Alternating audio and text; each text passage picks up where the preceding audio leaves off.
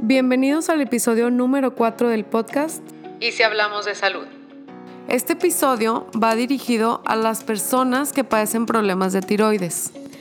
Voy a empezar definiendo primero qué es la tiroides. Voy a platicarles cuáles son los problemas que se presentan como el hipo y el hipertiroidismo, los síntomas y vamos a terminar con recomendaciones nutricionales para poder controlar y en algunos casos revertir estas condiciones.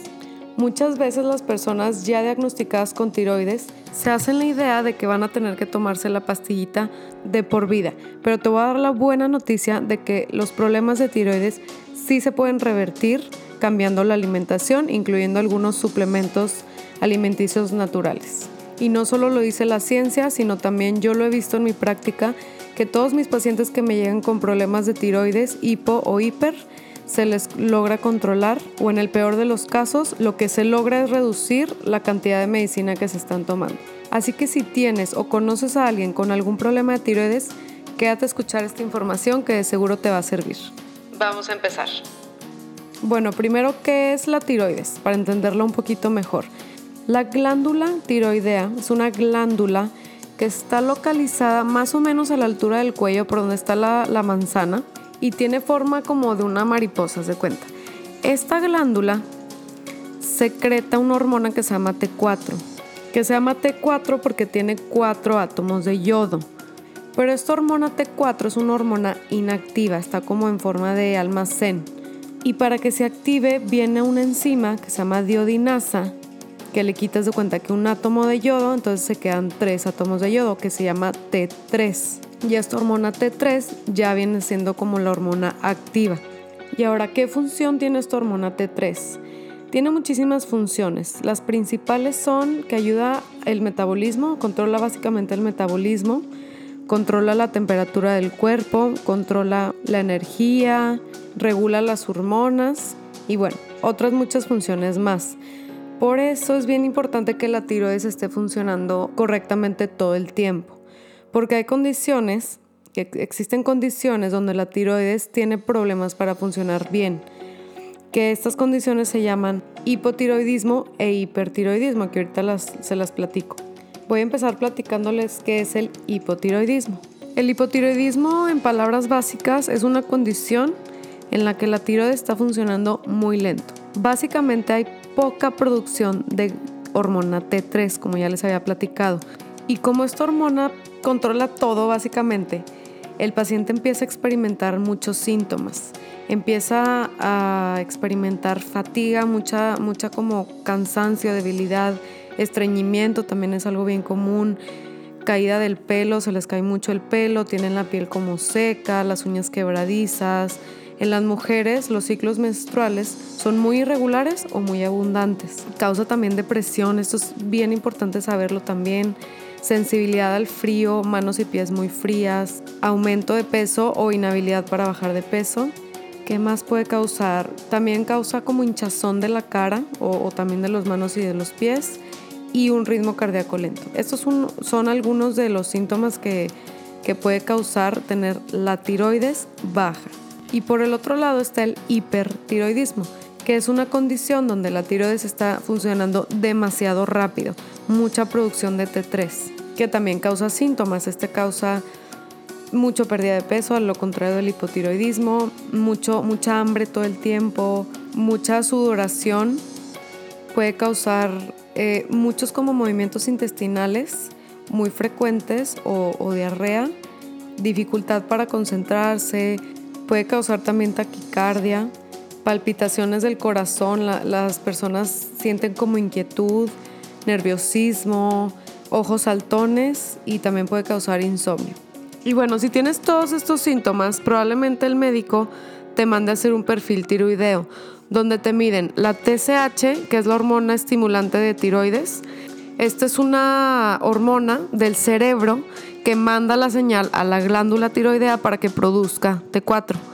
Entonces, bueno, te miden esa, te miden la T4 y te miden la T3, pero hay un problema. Bueno, hay varios problemas. Eh, el hipotiroidismo puede venir de varias fuentes. Uno, que la TSH no esté mandando la señal. Dos, que la T4 no se esté convirtiendo en la T3. Y el tercero es que la T3 no se esté pegando a los receptores de las células para producir eh, energía oxígeno.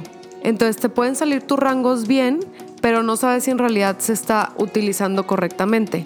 Yo te recomiendo que cuando te vayas a hacer esos estudios le agregues a ese perfil tiroideo T3 reversa. La T3 se divide en dos, T3 activa y T3 reversa, que como lo dice su palabra es como pues una T3 que no funciona, de cuenta. Entonces aquí te puedes dar más como una idea si tu T3 sí está funcionando o no. Y otro tip es incluir en este estudio los anticuerpos tiroideos para saber si tu tiroides es una tiroides Hashimoto o Graves, que son problemas de tiroides pero autoinmunes. O sea, aquí entonces lo que hay que tratar es la enfermedad autoinmune. Ya luego se los platicaré. Pero bueno, entonces, para no salirme mucho del tema. Entonces ya, te vas a hacer tus estudios, el médico te dice, traes la T4 baja. Entonces te da un medicamento que normalmente es la levotiroxina o el, el que de hecho es el medicamento más vendido en todo el mundo. Mucha gente sufre de, de tiroides, pero ahí les va el problema. La levotiroxina es T4. Entonces a lo mejor tú te la estás tomando y en los resultados te sale que ya se te reguló y todo, pero no sabes realmente si le estás convirtiendo a T3, si le estás usando. Entonces mucha gente me llega a mí a mi consultorio y me dice, sí, me estoy tomando el medicamento de la tiroides, pero me siento cansado, se me cae el pelo, tengo la piel reseca y bueno, todos los síntomas del hipotiroidismo. Entonces básicamente la levotiroxina en mi punto de vista y en algunos casos pues no funciona. Y algo también que les quiero decir bien rápido es que existen tiroides subclínicas que no aparecen en los estudios de laboratorio, pero la persona sí lo presenta. Yo creo que los, los hipotiroidismos subclínicos tienen un porcentaje altísimo en nuestro país, aquí en, México. Me llegan muchos pacientes con sus resultados de laboratorio y me dicen, mira, es que el doctor me mandó a hacer esto, me salió todo perfecto y me dijo que todo estaba bien. Les agarro la hoja y les digo, mira, aquí está todo bien, ¿verdad? ¿Así te sientes? ¿Todo bien? Y me dice, no, la verdad no, me siento cansado, eh, insomnio, estreñimiento, bueno, etc. Entonces les digo, no está bien, o sea, hay algo en tu cuerpo que no está bien, que se tiene que corregir. Porque aparte los rangos son altísimos. Por ejemplo, la TSH, los rangos te lo ponen, oh, si mal no recuerdo, como de .45 a 4, más o menos así depende de cada laboratorio pero los rangos funcionales es de 0.5 a 1. Ya si te salen 2, 3, aunque los laboratorios digan que están dentro del rango, ya es una falla en la tiroides. Ya eso es suficiente para hacerte sentir cansado, deprimido o que aumentes mucho de peso. Entonces para que lo tomen en cuenta, si es que se, se deciden hacer estos laboratorios. Hay otra prueba que les puede ayudar muchísimo a darse una idea si está funcionando bien o no su tiroides, que se las voy a compartir es un examen que yo le pongo a todos mis pacientes que les sospeche este fallo en la tiroides. Es un examen de tiroides casero. Está bien fácil de hacer y lo mejor es que no cuesta nada. Ve, ahí les va. Se van a tomar la temperatura todas las mañanas antes de levantarse. Están acostados, abren los ojos, agarran el termómetro y se lo ponen debajo de la lengua. Se esperan, no, no traten de leer la temperatura luego, luego, después de 3-4 minutos leen la temperatura y anotan el resultado en, un, el celular, en una libretita, en donde quieran. Ese mismo procedimiento lo van a hacer por 10 días seguidos y al final de esos 10 días van a sacar un promedio. Dividen, perdón, suman todo y lo dividen entre 10. El resultado les debe de dar entre 36.6 y 37.0 grados centígrados. Si el resultado les da por debajo de eso o por arriba de, esos números, hay un fallo en la tiroides. Si les da 35, 35.5, 36.0 o así abajito, probablemente tengan un fallo en la tiroides, la tiroides esté muy lenta, porque la tiroides controla la temperatura corporal. Es un estudio bien sencillo, pero de muchísima importancia. Y bueno, les voy a decir los alimentos que se tienen que evitar al máximo si se tiene una condición de tiroides, hipo hipertiroidismo. Los principales, los que más les afectan, son el trigo, porque tiene gluten y tiene bromuro. El bromuro eh, compite contra el yodo. Y el yodo es súper importante para el buen funcionamiento de la tiroides, entonces por eso les afecta mucho. Y además también el trigo tiene gluten. El gluten está básicamente en todos los panes, pastas, galletas, pasteles, harinas, tortillas de harina y en muchos productos procesados. También otro alimento que se tiene que evitar son los lácteos, todos los quesos, leche, cremas las legumbres también, algo bien importante, es un alimento muy bueno, pero en las personas que sufren de tiroides no es recomendado incluir legumbres en la dieta. Esto incluye frijoles, lentejas, legumbres, soya. La soya sí quiero recalcarla porque la soya es pésima para la tiroides y el azúcar es pésimo, lo tenemos que eliminar temporalmente para poder estabilizar los niveles de insulina. En cuanto a las verduras, hay que eliminar todos los crucíferos, coles, brócoli, col de Bruselas, espinacas eh, y verduras con almidón. El cacahuate también es un alimento que afecta mucho la tiroides que hay que eliminar. Les digo, son alimentos saludables, pero en este caso sí nos pueden llegar a afectar mucho la tiroides. Es necesario eliminarlos por completo temporalmente. Otro veneno para la tiroides es el BPA o el BPA. El BPA es un compuesto del plástico que viene, en por ejemplo, en las botellas de agua que tomamos así desechables. El BPA o el bisfenol A es un disruptor endocrino, es como una molécula que tiene una estructura muy similar, muy parecida a nuestras hormonas. Entonces como que se confunden y se pegan a los receptores.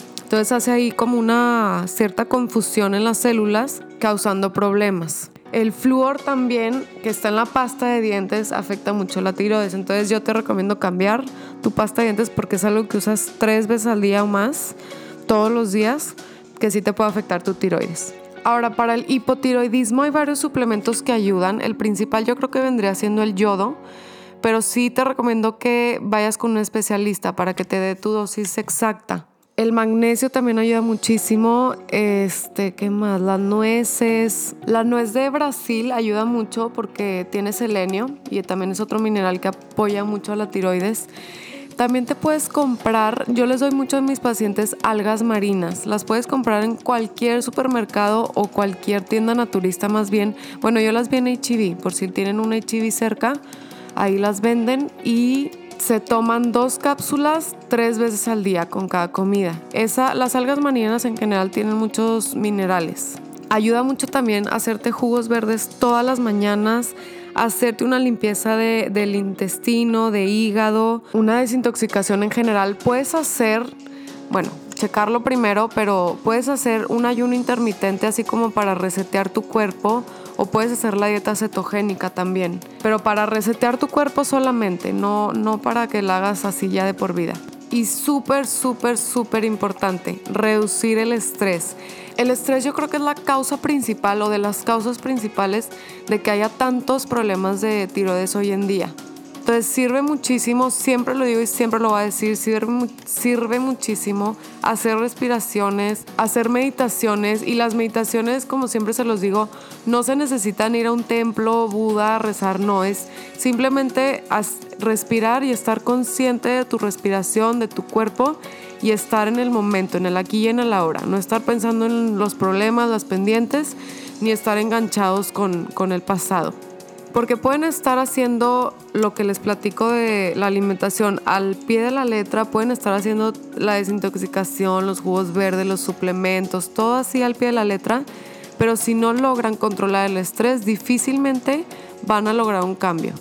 Yo sé que es difícil porque vivimos con un estrés crónico y está cañón desprogramarlo ya de nuestro día a día porque ya nos estamos acostumbrando a vivir con él, pero pues a echarle ganas las meditaciones ayudan mucho, las respiraciones ayudan mucho y bueno, también el cambio de alimentación le resta estrés al cuerpo. Entonces, bueno, si eres de los que les acaban de diagnosticar problema de tiroides o tienen ya tiroides y creen que la, bueno, el medicamento no les funciona, te invito a que intentes todo esto que te platiqué, todos estos tips que te di y síguele haciendo la lucha, no te conformes con lo que te diga el médico. Y si el médico te dice que todo esto no sirve, que toda la alimentación no, no tiene ningún impacto, cámbiate de doctor. Ahorita ya los médicos están envolviendo un poquito más en todo lo, lo holístico, lo natural. Entonces, si el médico te trata de medicar el síntoma, que es algo que siempre yo digo, el síntoma sale por algo te está avisando algo, te está diciendo que algo no está bien,